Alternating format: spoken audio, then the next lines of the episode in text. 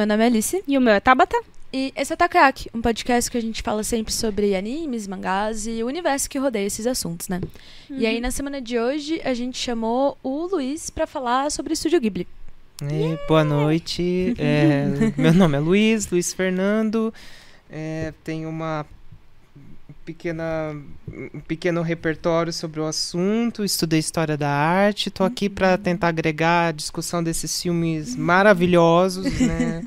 fantásticos e espero que já peço desculpas antecipadas por alguns nomes mal pronunciados em japonês. Ai, pelo amor de Deus. Eu mesma, tipo, eu não falo estúdio Ghibli, gente, eu falo estúdio Ghibli. Eu Ghibli. já estou pedindo desculpa. Mas recentemente aprendi que era Ghibli, né? Mas... É porque eles falam hum. Ghibli, então é mais sem preconceito para quem fala Ghibli, Exato. tá tudo certo. Eu nem vou tentar corrigir, porque assim, é tão automático que se eu tentar, eu vou ficar passando raiva. ai, ai. E é isso. Então, vamos falar um pouco sobre o maior estúdio de animação japonesa, né? Sim. Uhum. Que existe.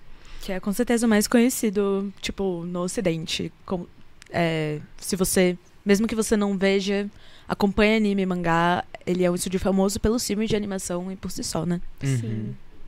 É, acho que até talvez até exista um nicho de eu acredito nisso de nicho por exemplo de pessoas que não gostam muito das anim... de por exemplo de anime ou uhum. mangá mas gostam de animações do estúdio Ghibli né sim, eles conseguiram sim. chegar nesses outros espaços né até mesmo, inclusive, em circuitos de cinema como o Festival de Berlim, né? Que sim, foi sim. o caso da Shihiro que ganhou o, o prêmio. Acho ouro, que né? talvez, não sei Isso. se foi a primeira animação que ganhou o Urso de Ouro no Festival de Berlim. Uhum. Se não foi a primeira uma das animações, porque não é um prêmio usualmente dado, né? Longa de sim. animação. Então eles realmente têm esse status, né? De é, entre outros públicos. Ou até uma dúvida que eu tenho até às vezes eu me pergunto como que é no Japão mesmo. Uhum. Tipo, aqui uhum. no Ocidente já tem até uma aura, né? Ghibli, né? A Sim. gente já, já tem aquele brilho nos olhos, a gente já sabe que a coisa é mais sofisticada, uhum. mais é, mas no Japão, né, eu queria muito conhecer mais a, como uhum. eles veem os filmes, né, dentre todas as outras várias produções que eles têm, né, uhum. porque que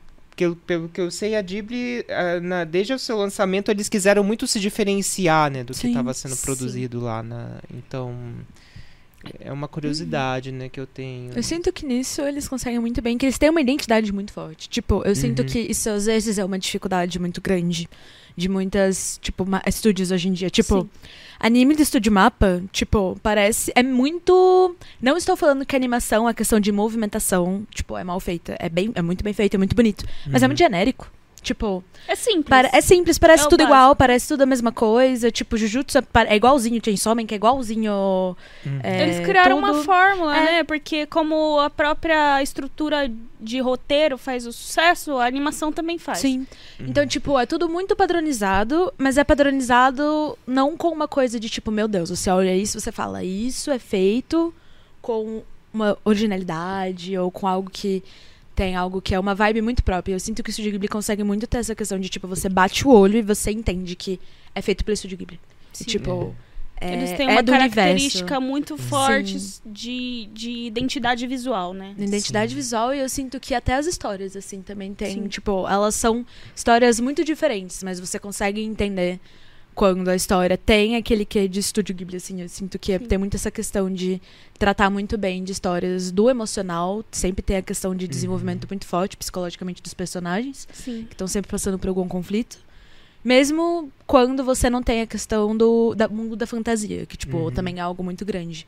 Mas acho que essa questão de crescimento emocional é muito forte nas narrativas que eles contam, né? Sim, Sim. isso e também eu diria, pelo menos da minha visão ocidental, né, de eu não sou um especialista, uhum. mas me parece que eles são bem é, especialmente o Miyazaki, mas acho que o Takahata também, né, uhum. proativos em relação a um resgate de uma certa memória e uma cultura japonesas que a, uhum. a modernidade, especialmente a modernidade ocidentalizada, né, uhum. é, meio que soterrou. Sim. Né, eles, é, desde histórias, né, que a questão vai mais para via do fantástico, até mesmo um filme mais singelo como Memórias de Ontem, né, que tem toda uhum. aquela coisa da menina, ela vai pro campo, né, Sim. ela se reencontra né, naquela outra vida rural diferente uhum. da da, da rotina na cidade, né? E até mesmo alguns detalhes, por exemplo, da. Talvez a gente ainda furando uhum, um pouco a cronologia. Tá tudo certo. É, a Princesa Mononoke, por exemplo, soube recentemente num vídeo de, que é uma análise de. Uhum.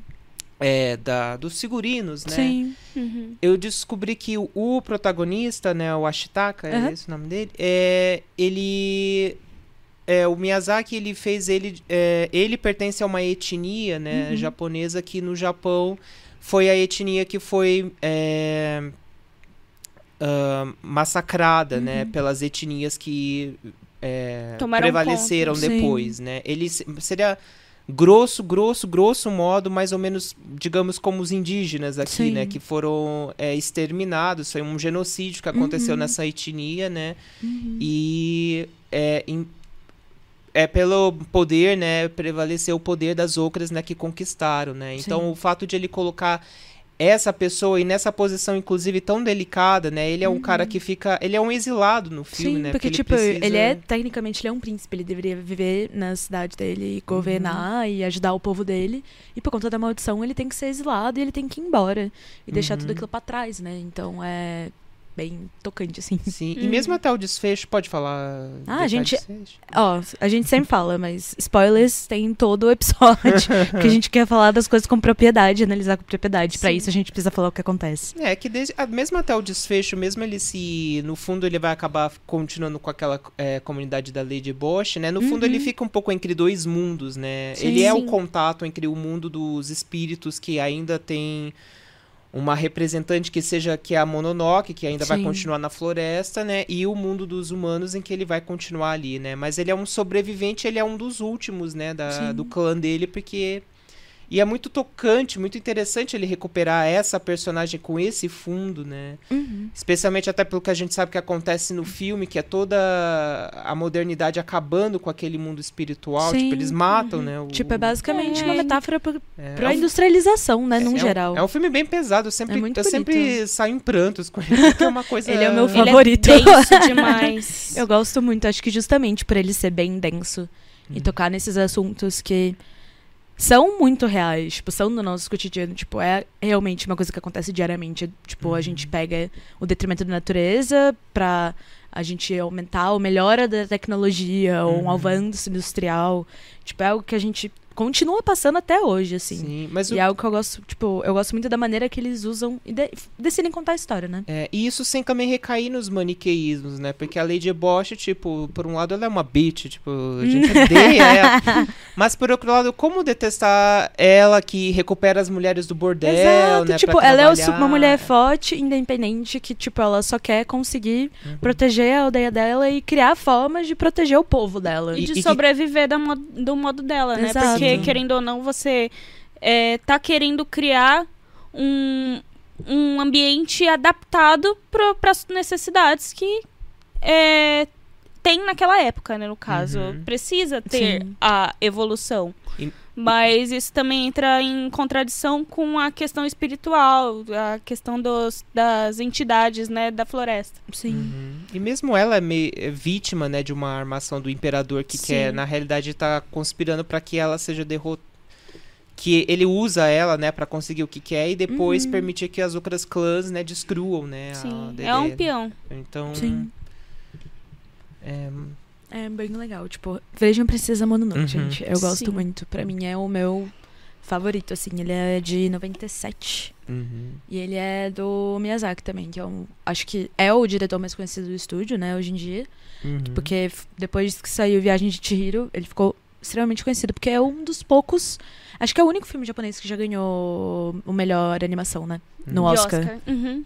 Isso é. É, então, Questionavelmente, né? Outros poderiam ter ganhado com certeza. também, Tem mas... vários que Sim, deveriam ter ganhado. Mas Enfim, é monopólio, bota né? O, bota o filme da Disney pra mamar, mas ok. monopólio. Mas ai, tudo ai. bem. Quem que ganhou da Kaguya? Foi o Frozen ou foi o... Eu acho que foi Frozen. Ah, pelo amor de Deus. Bom, enfim. É, enfim, né? mas assim, eu acho que indo um pouco pra história do estúdio mesmo, né? Contar Sim. um pouco como que ele surgiu. Uhum. Porque os primeiros filmes que o estúdio é conhecido, não necessariamente o estúdio já estava formado, né? Né, então. Ele começou por Náusica, né? Uhum. Que é É, Náusica do Vale do Vento, ela é basicamente uma cientista. Uhum. Oh, já colocou até. Uhum. que tá rápido.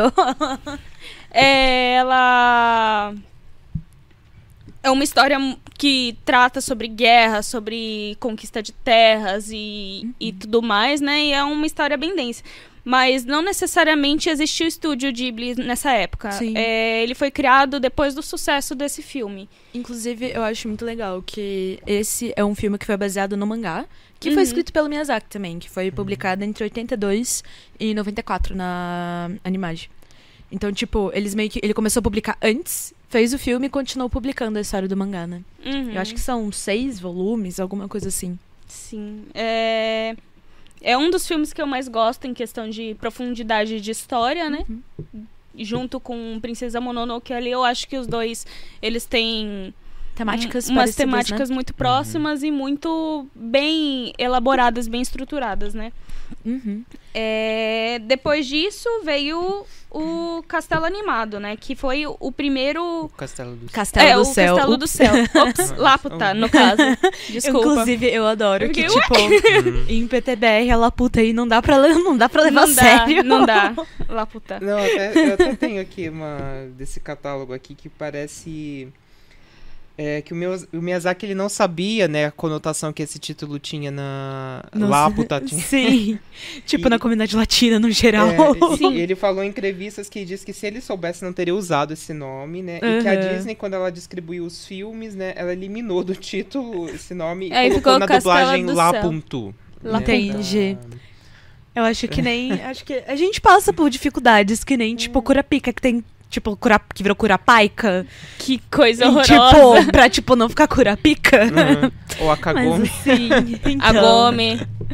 Mas hum. tudo bem, né? Dificuldade então, de tradução, não é mesmo? Corrigindo, não é Castelo Animado, esse é, vem depois, é Castelo é Castelo no Céu. E esse foi o primeiro filme do estúdio com ele já estruturado, né? Uhum. E ele saiu em 86.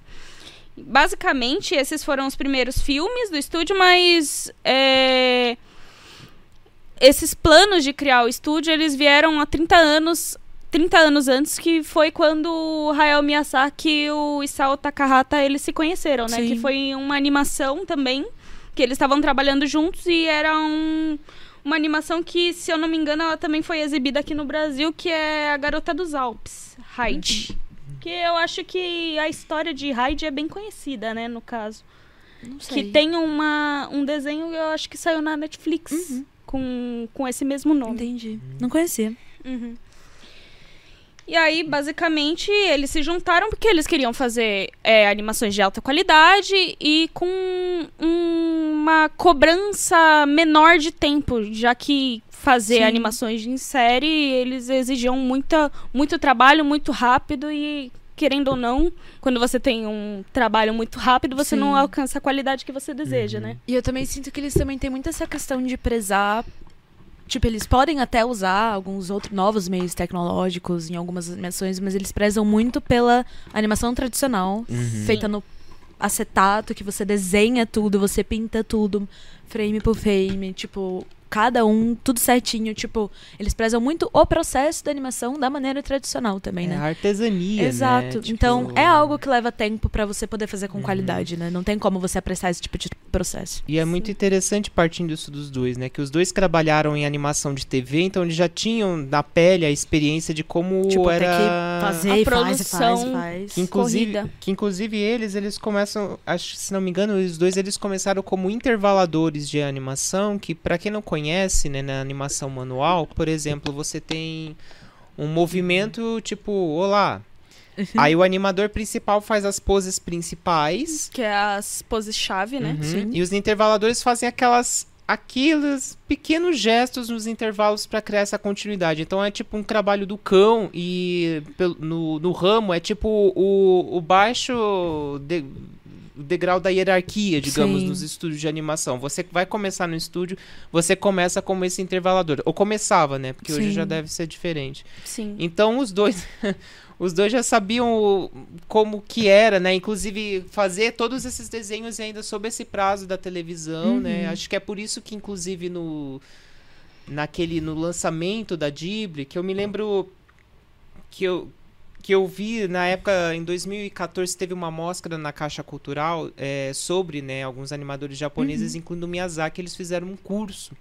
Eu lembro que no curso eles mostraram até eles mostraram até o print, né? Uhum. De uma carta que o Miyazaki até escreveu, sabe, se colocando contra os animes. Tipo, ele não queria fazer anime de jeito nenhum. Uhum. Mas, e, mas não necessariamente por uma questão de estética ou uhum. de estilo, porque se você vê até mesmo a Nausicaa e o Laputa, né? Eles ainda têm alguma coisa meio do anime, né? No ritmo Sim. e na, na né, no andamento da coisa deles, até um pouco na estética, embora já não tenha aquela, uhum. por exemplo, de anime, aquelas, aquelas coisas características, tipo a, a, a veia saltada, né, uhum. a, a, uhum. gotinha, sabe, esses tropos, né, que você Sim. sempre usa. E que na televisão um dos motivos para isso é porque você precisa economizar, precisa correr com o tempo, então você precisa colocar, tipo, ah, o que agiliza, o que ajuda Sim. a nossa vida, colocar a gotinha ou a veia saltada. Porque, tipo, essa emoção. É né? porque, assim, é como. Qual é a maneira mais fácil de você fazer a pessoa perceber a emoção que está sendo passada? Entender, pegar e passar pra frente. Tipo, uhum. não é uhum. algo que você necessariamente quer fazer a pessoa entender ou interpretar, questionar o que o personagem está pensando. Não. Uhum. Você quer que Seja a pessoa direto. bate o olho, entenda e aí se passa pra frente. Sim. E eu sinto que faz muito sentido você falar isso, porque quando você vê os filmes do Estúdio Ghibli, você pega e você tá sempre pensando, tipo, muito. O que, que esse personagem tá passando, né? O que, que eles estão sentindo, Exato. o que, que eles estão pensando. Porque é. então, tem é muitas pra você cenas, assim, muito contemplativas, né? Sim. Muito, tipo.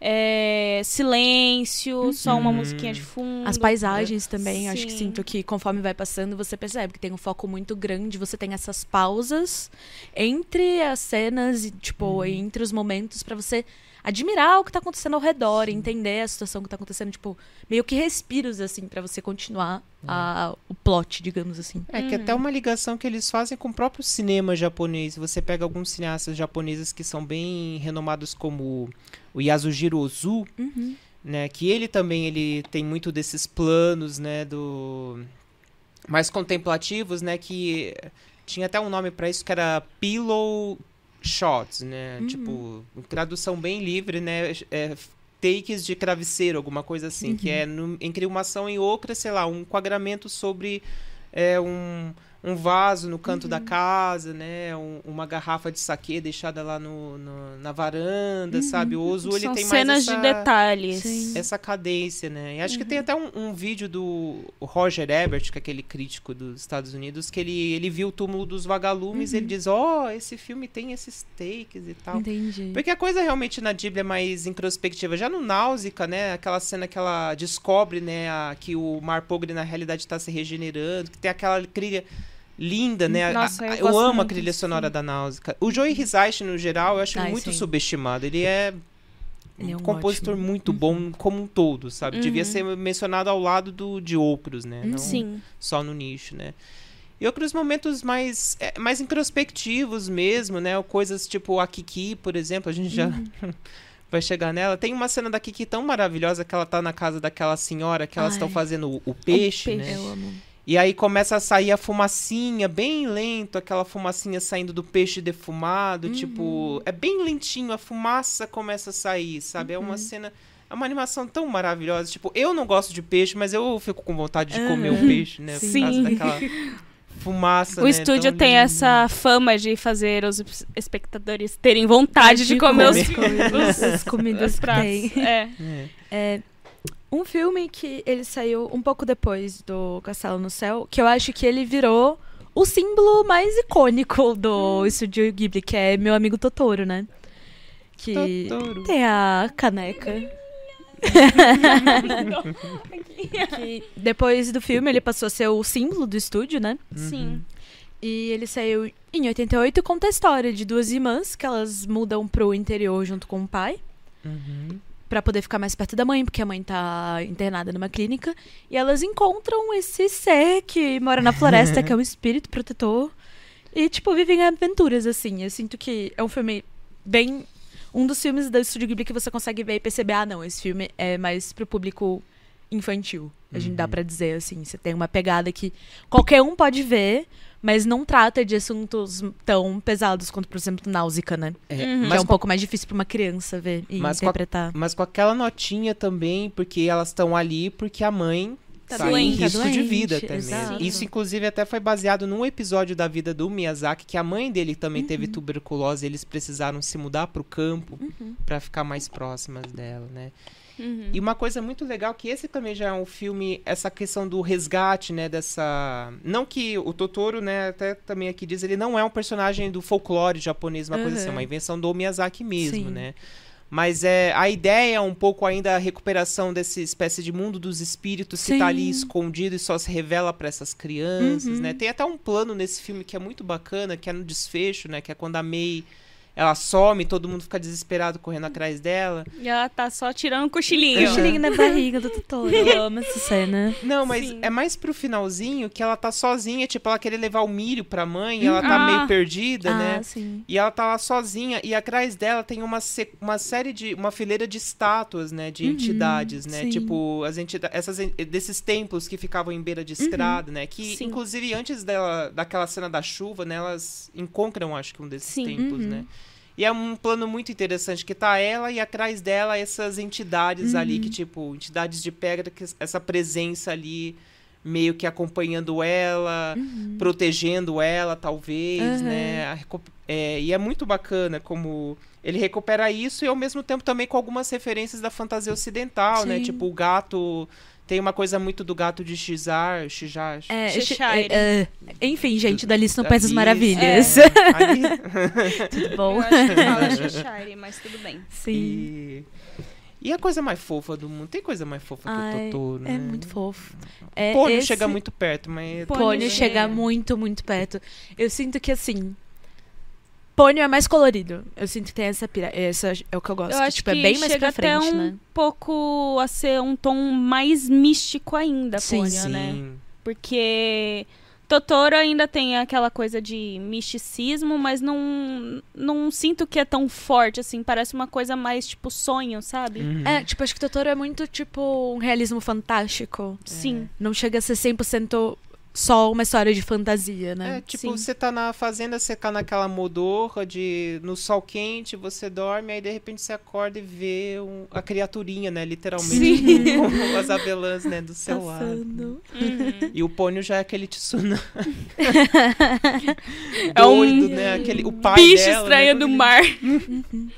Não, mas é, tem todo um contexto, né? Do Sim. tsunami, né? Uhum. Só a filha da deusa da água. Uhum. Mas tá tudo bem. E aí, outro filme que saiu um pouco depois de Totoro, que é no mesmo ano, que também foi muito famoso, foi o Túmulo dos Vagalumes, né? Acho que foi na, era na mesma sessão, na realidade. Sério? Era uma sessão dupla. que inclusive. Olha só, você, a gente te dá depressão, depois a gente passa, faz um carinho na sua cabeça. É Porque que... é basicamente isso, né? Que, tem, que o Túmulo assim... dos Vagalumes é bem triste.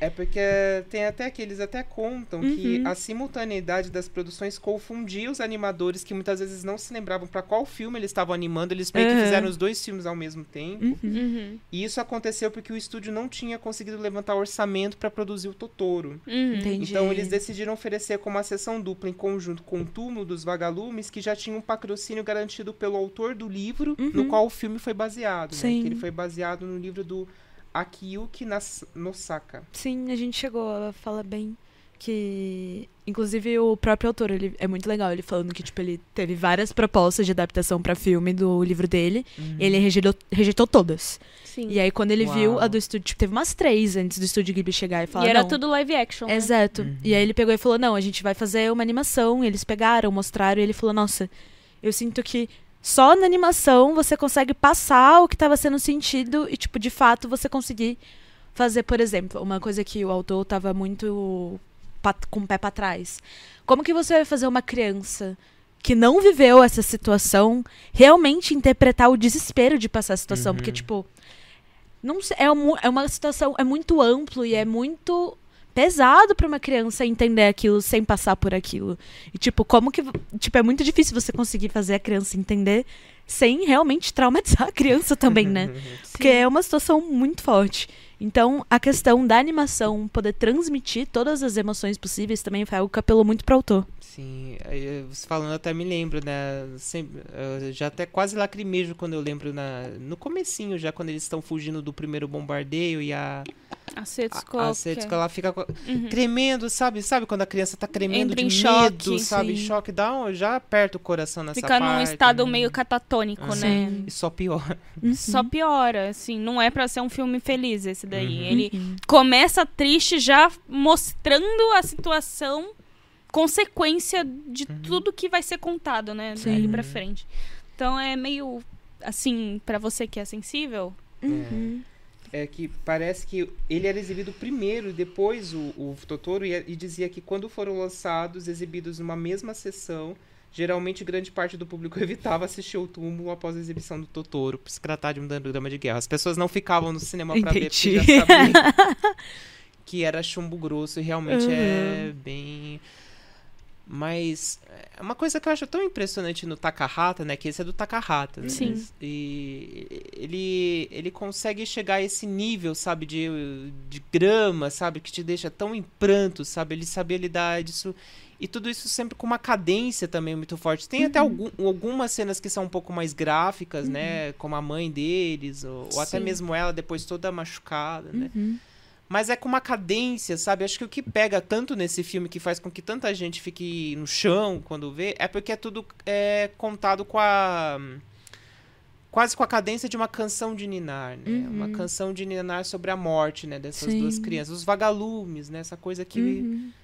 Brilha e depois desaparece, né? Uhum. E é devastador, né? Sim. sim. Eh, que são os, os restos dessas e tantas outras crianças, né? O final do filme é o fantasma dos dois olhando a necrópole, né? Que tá Uhum. se erguendo, né? É uma necrópole que se ergueu em cima desses cadáveres, né? Uhum. Então, é uma coisa da história japonesa, né? Muito Sim. pesada, né? E que, que até mesmo no Miyazaki tem diretamente, por exemplo, no Laputa, naquele... No desfecho, quando eles descobrem o poder bélico do castelo, né? sim. Que tem aquela bomba, sabe? Uhum. Aquela é uma imagem que te remete um pouco a aquele cogumelo, né, de Sim. Hiroshima, tipo o trauma atômico, né, Sim. que marcou tanto, né, eles de uma maneira ou de outra, né, e aí o, e o túmulo é essa história né, da, da guerra, né, Uhum. acho que é, é um dos s- devia s- filme de Segunda Guerra Mundial as pessoas deviam parar de ver aquelas bobalhadas militaristas do- dos Estados Ai, Unidos e sim. ver essas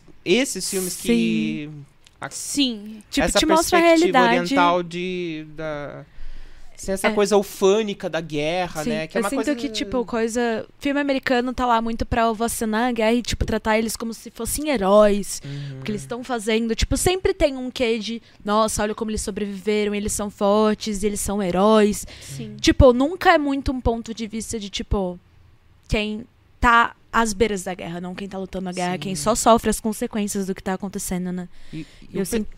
E o tipo, uhum, não, e o tudo bem. pesadelo disso, né? Também o, o menino, eles começam, né, fugindo dos bombardeios, né? Uhum. Porque é horrível. E aí mais pra frente o menino tá comemorando os bombardeios porque é o momento que ele consegue ir nas casas pegar comida pra, pra ele, Sim. né? É uma coisa Sim. muito pesada. Então, é Tipo, duro. Eu sinto que é uma maneira, tipo, de mostrar com mais clareza a realidade da guerra, num geral, assim.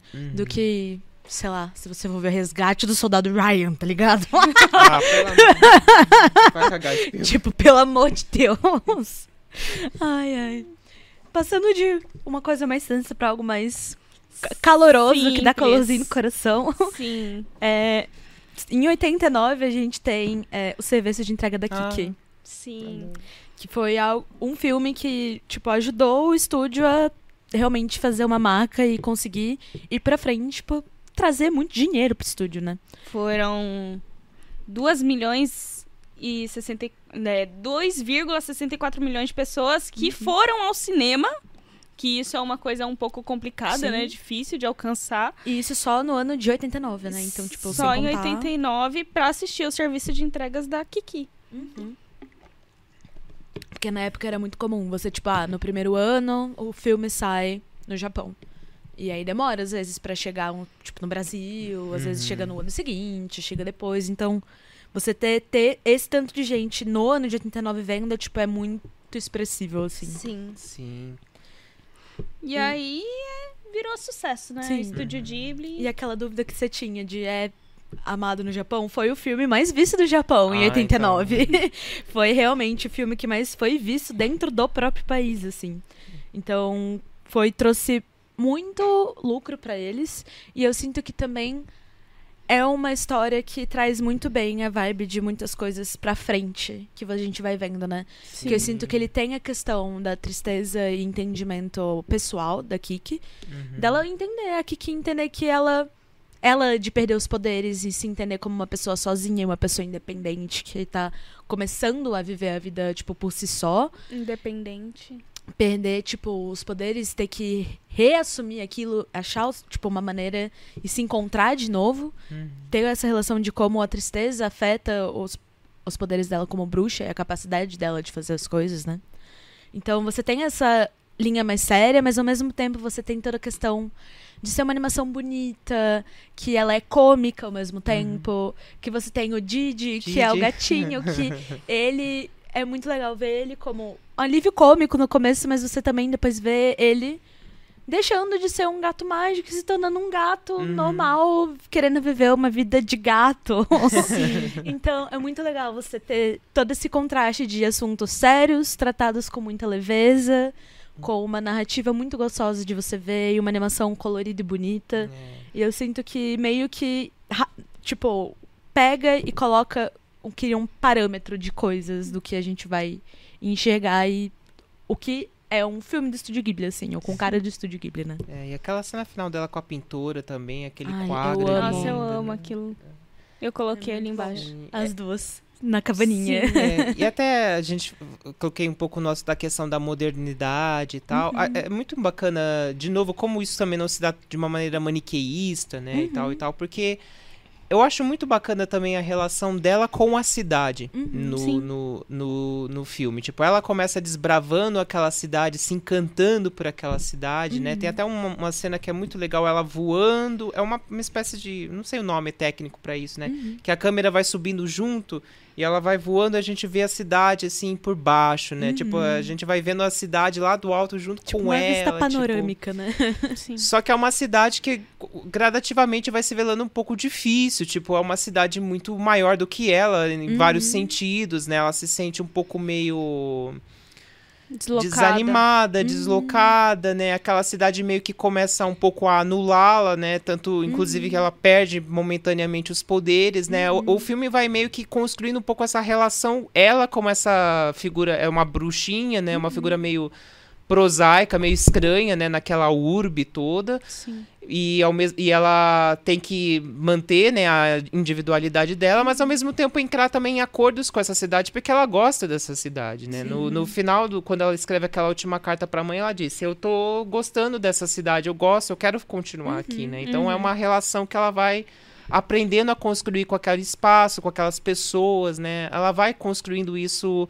E é muito bacana você acompanhar essa maturidade, ser bem gradual, sabe? Essa coisa que você sente, né, uma pessoa ali que está se formando ali, você faz parte, né, desse trajeto, né? Uhum, e umas, uma, duas curiosidades, né, que essa parte da perda dos poderes, ela uhum. não está no livro original que é aqui que aqui, o que aqui é baseado no livro da Eiko Kadono.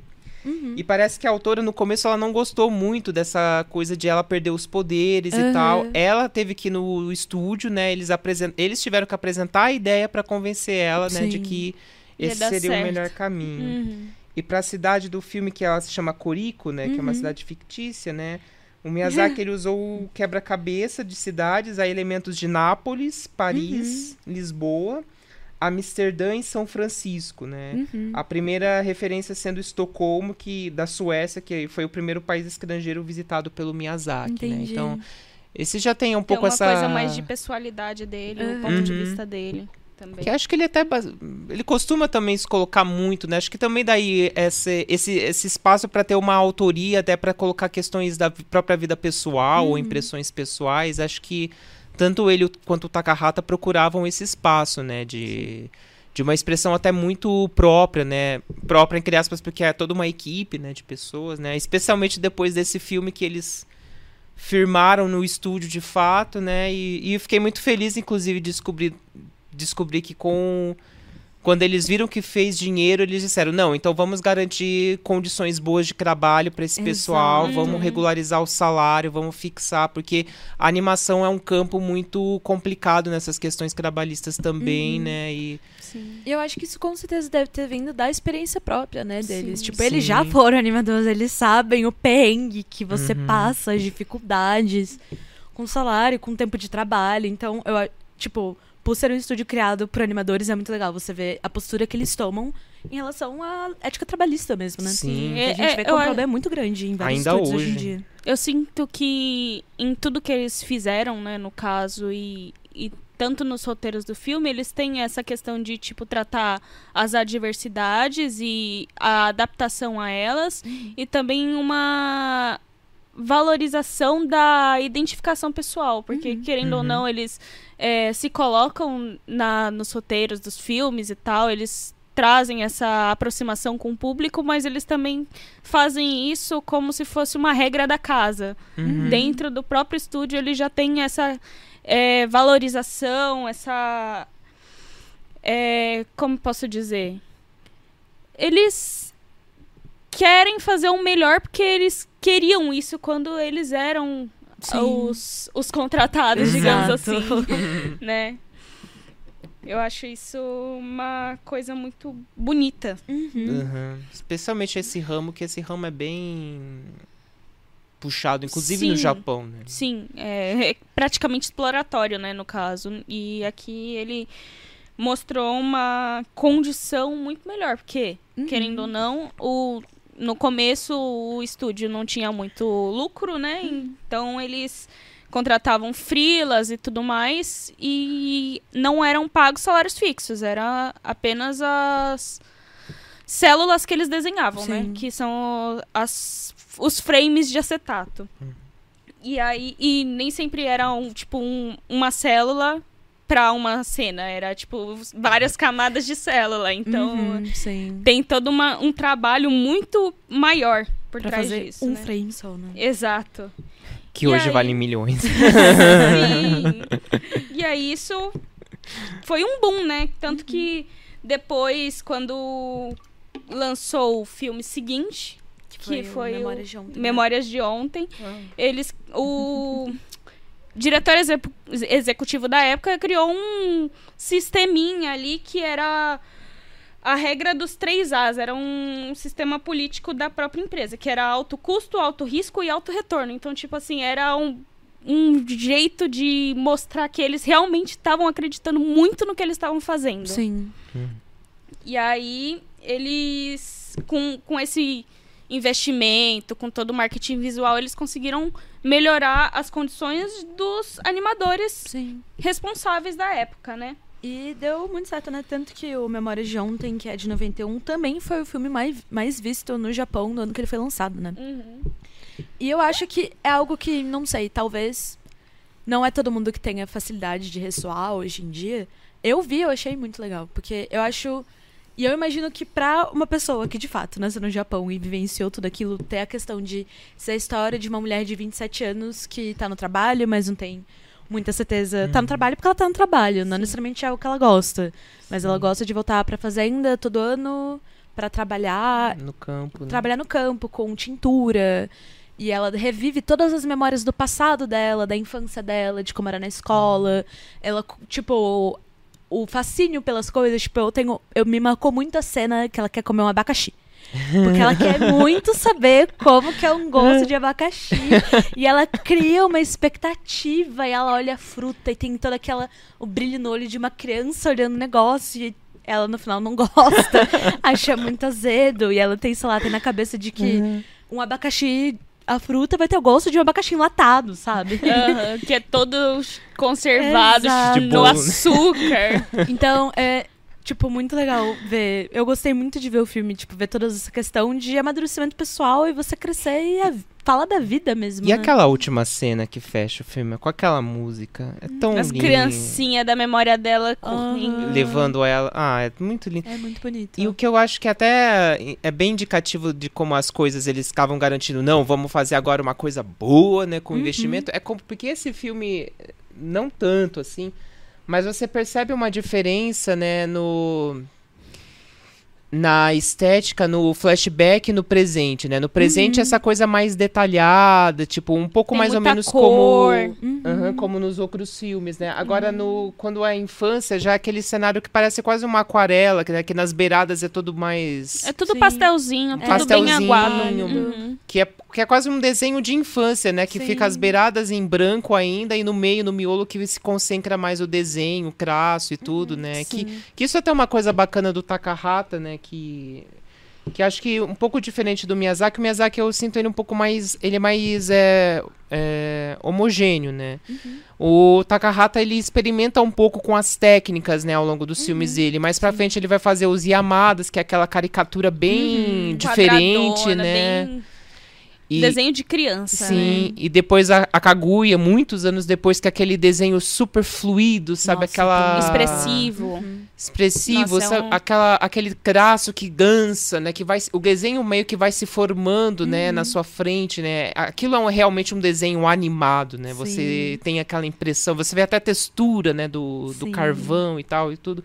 O Takahata, ele já já ia mais por essa coisa da, da própria técnica Sim. mesmo, né? E acho que é por isso, inclusive, que ele demorava tanto para fazer os filmes.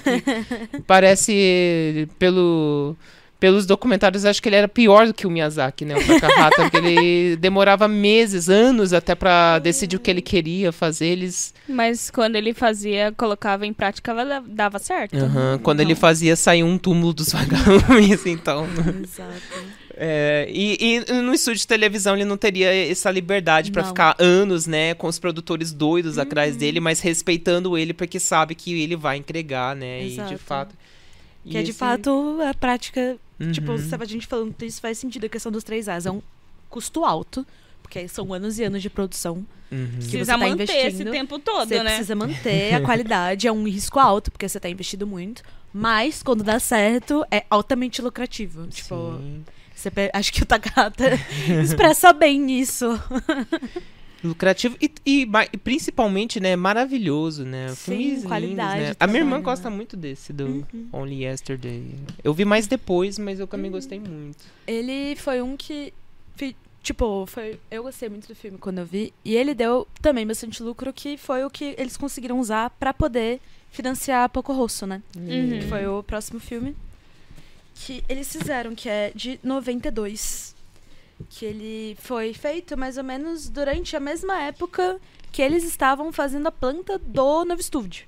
E aí ficou essa questão de, tipo, tem que fazer os dois ao mesmo tempo, né? Sim. Porque, querendo ou não, o estúdio ele ficou muito pequeno com todo esse. Exato, sucesso, eles estão crescendo. Exato. precisava de mais animadores, precisava uhum. de uma estrutura maior, mais é, setores na empresa, então precisou de um grande investimento aí, Sim. realmente. É, né? e nesse a gente vê que começa a ficar um pouco mais visível, mas a gente entende mais o quanto o Miyazaki ele gosta dessas coisas, tipo de avião, de uhum. documentários uhum. de, de, de é, dos aviões, né? Porque tem muita presença de avião nas uhum. obras. e ele também lida muito com a questão da guerra, né? Ele uhum. vai repetir esse contexto em várias histórias. É, esse filme tem até uma cena tão linda. Quando a última vez que eu vi, eu acho que eu quase chorei. Que é quando ele conta a história. Quando ele viu. Que ele era humano, eu acho ainda que ele viu meio que o cemitério dos aviões, que é uma cena que ele vai lá no alto do céu e lá tem todos aqueles aviões pairando, né, todos juntos, uhum, né, uma espécie de não um cemitério, mas de limbo, né, um paraíso Sim. que são os aviões que morreram, né, que estão nessa passagem, né. Uhum. uhum. E dessa coisa dos aviões, tem até um traço da biografia de novo do Miyazaki, né, que o pai dele era diretor de uma empresa chamada Miyazaki Airplane, uhum. Que construiu os aviões usados pelos kamikazes. Entendi. Faz, isso faz. Muitas coisas faz, foram esclarecidas nesse exato momento. que é até uma contradição, sabe? Que é, que é muito parte da vida dele, porque a, o avião não é uma coisa. Uma, não é uma imagem ingênua, né, na história uhum. japonesa. E todo esse trauma do kamikaze, Sim. né? E tudo. Só que ao mesmo tempo, né, é meio que o o sonho maldito, né? Ele, ele foi um menino que cresceu, né, rodeado dessas máquinas voadoras. Ele adorava essas máquinas. É, ele disse que até aprendeu a desenhar aviões primeiro, antes de aprender a desenhar pessoas, uhum, né? Sim. Ele tem um gosto, né, de explorar essa maquinaria e tem um pouco no, no próprio Porco Rosso elas construindo o avião, Sim. a técnica, mostrando todos os detalhes. Tipo, ele tem um uma paixão por essas engenhocas, né? E mais uhum. pra frente no Vidas ao Vento vai ser a mesma coisa, Exato. né? Sim. Só que tem um peso, né? Uma, uma, uma quase uma maldição, mais é ou menos. Uma consequência no... de de construir essa ferramenta, Sim. né? No a, caso. A maldição do, do, do, piloto, né? Um pouco a maldição da máquina, né? uhum. né? De, é uma máquina maravilhosa, fascinante, né? O aeroplano, como que funciona essa engenharia, mas vai ser usada para guerra, para morte, né? E ele... Sim e acho que tem até alguns momentos, não sei se tem algumas pessoas que fazem essa crítica a ele, né? Que há uhum. momentos em que ele realmente se leva muito para essa fantasia do aeroplano e parece às vezes quase se esquecer disso, mas chega uma hora que ele mesmo se faz esse esforço de não, mas er eram kamikazes, então uhum. esse. Mas é muito interessante para mim um pouco esse dilema, né? Uhum. Sim. Não que o Miyazaki também se abra demais, ele não é um cara que se põe no divã, né? Mas eu acho muito interessante imaginar esse dilema, né? De uhum. se ter esse, essa paixão toda, né? Porque é uma paixão, né? Pelos aeroplanos, né? Uma paixão toda por uma máquina que era uma máquina de guerra, né? Que Sim. no Japão tem um significado, né? Muito, muito forte, né? Sim. Né? Impactou então... muito, né?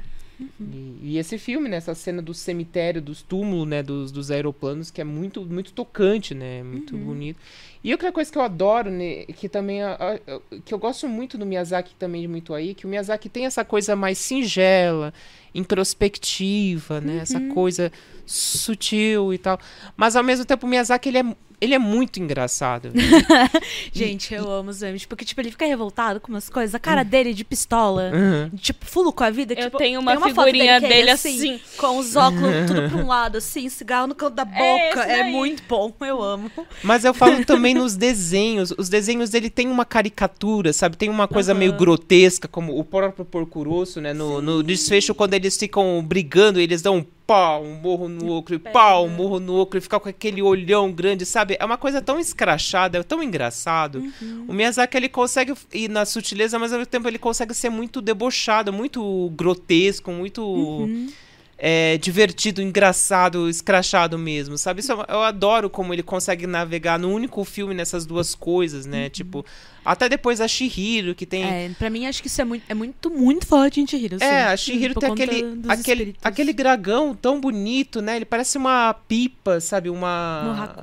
E aí, ao mesmo tempo, tem aqueles pintão gigante no, no, no, na casa de banhos né, da Yubaba. Nossa, aquele... é engraçado demais. ai, ai. Não, tipo, tudo. as caras da Yubaba. Tipo, a, a Yubaba. É muito bom. Tipo, Sim. a hora que ela percebe que o filho dela não é o filho dela. Tipo, todas as expressões, tipo, negócio crescendo assim, é muito bom. Ficando vermelhona. Exato. Demonstrando raiva mesmo. Sim, é muito O cabelo, tipo, exagero, sabe? Uhum. Eu gosto que até. É, esses são dois conceitos, na realidade, se não me engano, da arquitetura japonesa, né? Mas. Uhum. Eu imagino que eu vi isso na, na faculdade, que é algo que se aplica como todo, que existe o Ma e o Basara, né, no uhum. Japão. O Ma é essa coisa que é relacionada ao, ao equilíbrio, ao vazio, ao hum. minimalismo, né? A, a, medida, né? E o Bazar é essa caricatura, sabe? Esse grotesco, uhum. né? São, uhum. duas, são dois polos meio que convivem na cultura japonesa. Acho que principalmente é, é, isso é algo mais falado da arquitetura, mas uhum. tem nos campos, né? Uhum. E o Miyazaki, ele é super isso. Ele, ele navega uhum. de uma maneira, essa coisa bem a, a fumaça do peixe, né, no, no serviço da Kiki, e depois o, o porco rosso uhum. bebendo vinho, né, é, com cigarrinho, né? É muito bom. Esmurrando a cara do, do, do, do americano. é, e hum. quando o Porco Rosso saiu, ele também fez muito sucesso. Inclusive, foi um. Com esse ano, com o Porco Rosso em 92, o Studio Ghibli conseguiu ter uma bilheteria maior, tipo, que clássico como Bela e a Fera, né? que é um dos grandes clássicos da Disney que fez uhum. muito, muito sucesso. E isso de Ghibli superou em bilheteria, tipo, no mesmo ano e na mesma época. Então, acho que mostra a força que o estúdio estava tendo e o como sucedido ele estava sendo naquela época, né? Sim. né? Anos 90 para animação foi um boom, sabe, muito grande, Sim. tanto no Oriente quanto no Ocidente. Uhum. Né? Uhum. Isso de fato. Assim, O que, quando você fala da animação nos anos 90, você lembra muito mais de é, Disney, né, no caso, uhum. mas existem outras obras que fizeram tanto sucesso quanto, mas que não foi muito divulgado aqui, Sim. no Ocidente, né? Então é um pouco Ou, difícil. Às vezes até aqui no Brasil, né? Sim. eu sinto que tem muita coisa que chegou, sei lá, nos Estados Unidos, por exemplo, uhum. porque tinha um público maior, tinha mais dinheiro para investir, e aí uhum. tinha como distribuir que não chegou aqui, né? É. E era a Disney, inclusive, que distribuía, né? A Disney sempre lá, sorrateira, ela já percebia que dava um dinheiro lá, e grana, aí então é vamos isso. trazer, né? Sim. Aí. E aí, a gente tem, depois disso, em 93, é, o Studio Ghibli, ele conseguiu duas câmeras computadorizadas. Então, tipo, você conseguiu finalmente ter um departamento de fotografia, né? Não precisava pagar para pro externo fazer, né? Eles Exato. mesmos faziam agora. Porque eles queriam mesmo essa questão de autossuficiência, né? Sim. Concentrar todo o trabalho só no estúdio, não Fica é, terceirizando, é. né? Sim. Detalhe, eles não tinham e fizeram aquelas tomadas aéreas da Kiki, uhum. fizeram aquelas sequências deles voando no, com os piratas no Laputa, tipo, Exato. mesmo assim fizeram na marra, sem estúdio de fotografia, isso é uma coisa muito impressionante. Uhum. Tipo... Sim, e fotografia Exato. é uma necessidade muito grande do animador, porque ele precisa de referências, uhum. ele precisa ter o conteúdo para ele poder desenvolver como base, né? Uhum. Então é, esse setor ele foi muito necessário é, ser incluso né, no, na nova estrutura do estúdio. Uhum. É, outros filmes que saíram depois do Poco Rosso, um que eu sinto que ele leva uma temática que lembra um pouco é, mais ah, é, Memórias de Ontem, mas não tanto. Hum. Eu sinto que ele é bem único assim. Quando ele foi saiu é Eu Posso Ouvir o Oceano que ele conta a história de uma estudante que ela foi transferida de Tóquio. E aí é uma coisa bem colegial, que tem muito a ver com, tipo. Ai, conflitos de adolescência. drama tipo, adolescente. drama adolescente, romance, se adaptar a uma vida nova, uma cidade nova. É tipo, bem essa questão. Mas eu sinto que, mesmo com isso, eles conseguem ser muito universais nesse sentido. Tipo, uhum. eu sinto que se você foi adolescente, você consegue uhum. ver a história e se, se identificar com a situação, sabe? Com então certeza. é bem gostoso de ver.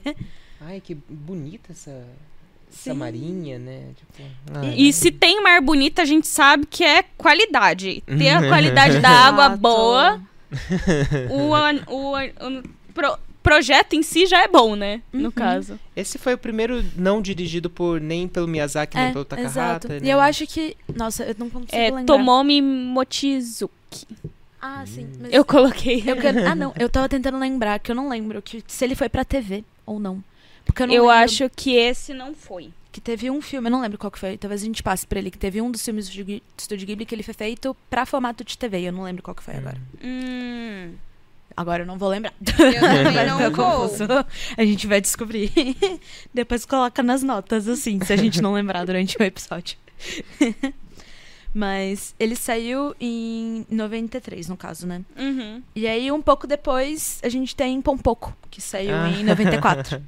que ele foi o primeiro filme do Estúdio Ghibli que usou é, CGI. É, computação gráfica, né? Que a gente sempre fala CGI, é, que é Computer Generated Image, que é uma é literalmente imagem gerada por computador.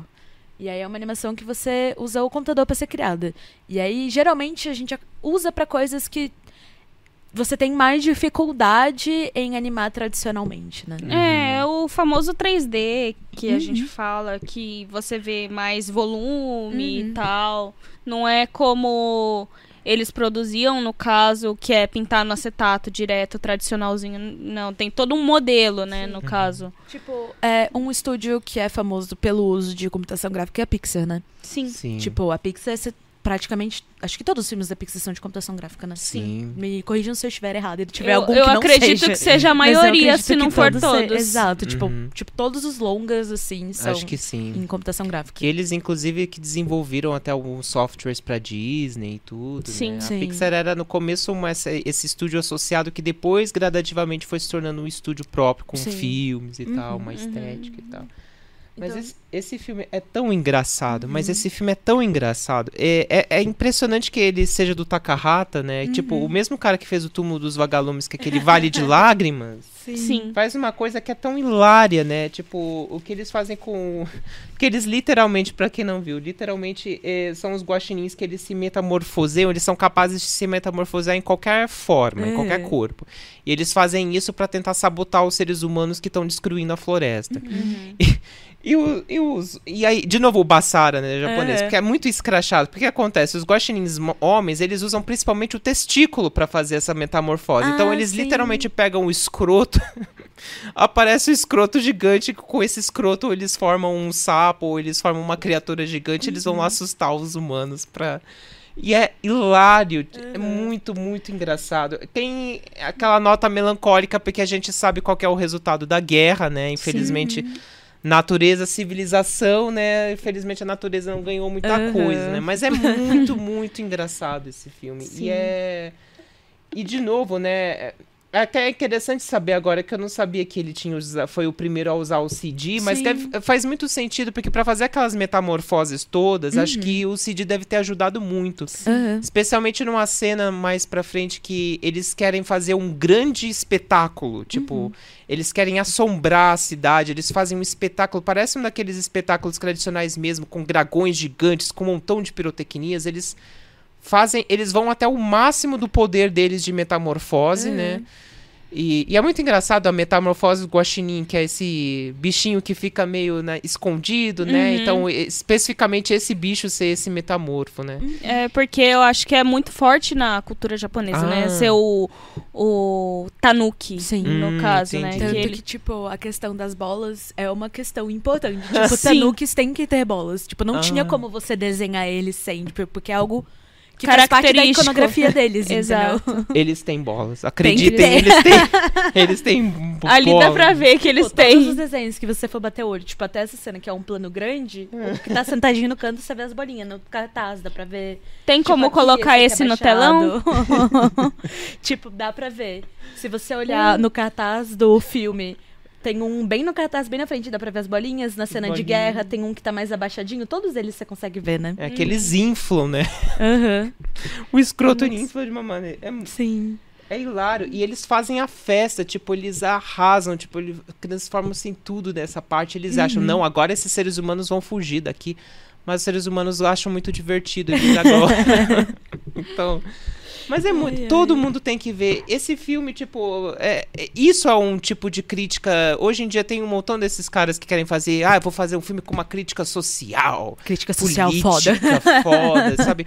Profunda. Esse, não precisa. Vejam esse filme. Esse filme é, é a aula perfeita para se fazer essa crítica política, social, de uma maneira pungente, Sim. mas de uma maneira, sabe, que não é cascradora, né? Muito Exato. pelo contrário. Né? então, é, obrigado, Takahata, por você ter me feito ver os guaxinins do uhum. escroto gigante. muito bom. São muito fofinhos também ao mesmo uhum. tempo. É né? muito forte, né? Tem outras obras que colocam o guaxinim como uma criatura importante, tipo o Inuyasha mesmo, que tem Sim. o Shippo, uhum. que ele uhum. é um metamorfo também, uhum. né, no caso. É, e depois de Pompoco, a gente tem é, o Sussurros do Coração, que é hum. um dos meus favoritos, que ele é de 1995. Meu ano. Eu gosto muito. E foi uma coisa eu que também. eu não sabia e eu fui descobrir, tipo, no episódio que a gente fez sobre shoujo, que é baseado num mangá que chama Mimiwo Sumaseba, que ele é de 89, que é da Oi Hira Hiragi que foi um dos mangashojos mais vendidos, mais lucrativos da história, assim. Então, eu não sabia, eu fui descobrir muito tempo depois. Tipo, só quando, quando eu assisti eu não sabia, né? Então Guarde... é legal saber que é baseado num mangá shoujo, assim, uhum. né? Guarde a imagem histórias... desses gatos. Exato. Porque muitas histórias do estúdio são histórias originais, né? A maioria das histórias. Então, Sim. é legal saber quando é baseado na obra de alguém, quando não é, né? Quando tem uma outra coisa que você pode buscar. Sim, uhum. eu acho que é muito leve esse filme, uhum. ele é muito uhum. simples, ele retrata muita coisa cotidiana, Sim. assim, e é um filme gostoso uhum. de ver e você se identifica, querendo ou não, né? Porque Sim. tem muito uma questão de é, da interação deles ali. O, o, o menino, eu acho que ele é um luthier, né? De violinos? Isso, ele tá aprendendo, ele é um aprendiz e ele quer ser, aprender a fazer violinos. E aí conta a uhum. história da, dele e da Shizuku, que, tipo, ela é uma leitora muito ávida, tem vontade de ser, virar uma escritora. E aí ela vai sempre na biblioteca local e aí tem uma pessoa que ela vai vendo e tá lendo todos os livros que ela tá lendo. E ela fica, mas gente, quem que é essa pessoa que lê todos os livros que eu leio? E aí ela descobre que é esse menino, no caso. Uhum. Que aí eles começam, tipo, a ter um romance, que ela também começa a ir no, na loja de. Um, no antiquário. Uhum. Que o antiquário, ele é meio que do vô dele, eu acho, né? Se eu não me engano. E aí, no fundo, nesse antiquário tem esse gato, que é o Barão. lindo, nossa, é lindo. eu amo esse gato, porque ele faz link com um dos fi meus filmes favoritos Sim. do Ghibli também. que, é, tem o Barão e também tem a. Acho que tem a Baronesa, né? Que eles nunca acham que é a outra gata, que também é meio e que a namorada. Gato também eu acho que é o Muta, não é? Uhum. Que, é, eu amo esse gato. Acho que é um dos gatos que eu mais gosto do Ghibli, porque ele é muito rabugento, ele tem muita personalidade. E ele claramente faz o que ele quer, assim. E é muito legal, porque me lembra até um pouco essa questão do Alice no País das Maravilhas. Sim. Que você que tem o começo Alice meio que seguindo o, o coelho, coelho, e ela, ela tá seguindo o gato, assim. é muito legal. E conta, é uma história muito leve, muito gostosa, tipo, sobre. É, tipo, meio que essa passagem do final da infância, começo da adolescência, meio que, tipo, começar a pensar no futuro e na vida adulta. Porque tem toda a questão dele, do menino tá querendo ir aprender e ele quer ir pra Itália para fazer um curso. E ele vai ficar um tempo fora. Uhum. Mas ao mesmo tempo ele gosta muito da Shizuku e como que vai ficar entre os dois. Uhum. E aí a Shizuku tem toda essa questão. E eu gosto muito de uma, de uma cena toda. É toda uma sequência que tem no filme. Uhum. Que é a única sequência mais, assim, fantasiosa. Porque conta como é a história que ela tá escrevendo. E aí você é levado para todo esse mundo de fantasia. E aí é o primeiro glimpse, tipo, a primeira olhadinha que a gente tem, assim, do Barão, né? Sim. Que é o personagem que ele é o tempo todo é esse, tipo, bibelô. Que eu, uhum. na falta de uma palavra melhor, que fica no antiquário. E aí ela usa ele como de inspiração para criar um personagem que ele é aventureiro e ele é um romântico. ele é, é, um muito perfeito cavalheiro. Exato. Então é muito legal ver é, toda como. Tipo, como essa história é contada, assim, né? Sim. É um romance, né? Uhum, é um Sim. romance. É, e é um romance bem leve, assim. Uhum. É bem gostoso de ver. É que, de novo, na, nas minhas impressões ocidentais, né? Eu gosto. que Uma coisa que me chama, que me chama a atenção na Ghibli é como quando aparece romance, nem todos os filmes têm um romance, mas quando aparece um romance é sempre essa coisa mais cadenciada, né? Uhum. Tipo, porque ele. Não sei se eles têm esse entendimento de que, como são crianças, então a gente tem, não pode ver eles se, se aos amassos, se beijando ou fazendo uma Eu coisa muito Eu acho que isso é muito uma coisa cultural, na verdade, Sim. né? Porque Sim. eles são muito. É, introspectivos uhum. nessa questão uhum. de romance, né? É, porque é assim, porque eu cresci vendo aqueles desenhos da Disney, por exemplo, que, sei lá, a Pocahontas ou a Ai, Bela dá aquele beijo de uh, parar o quarteirão no, no cara. É que eu,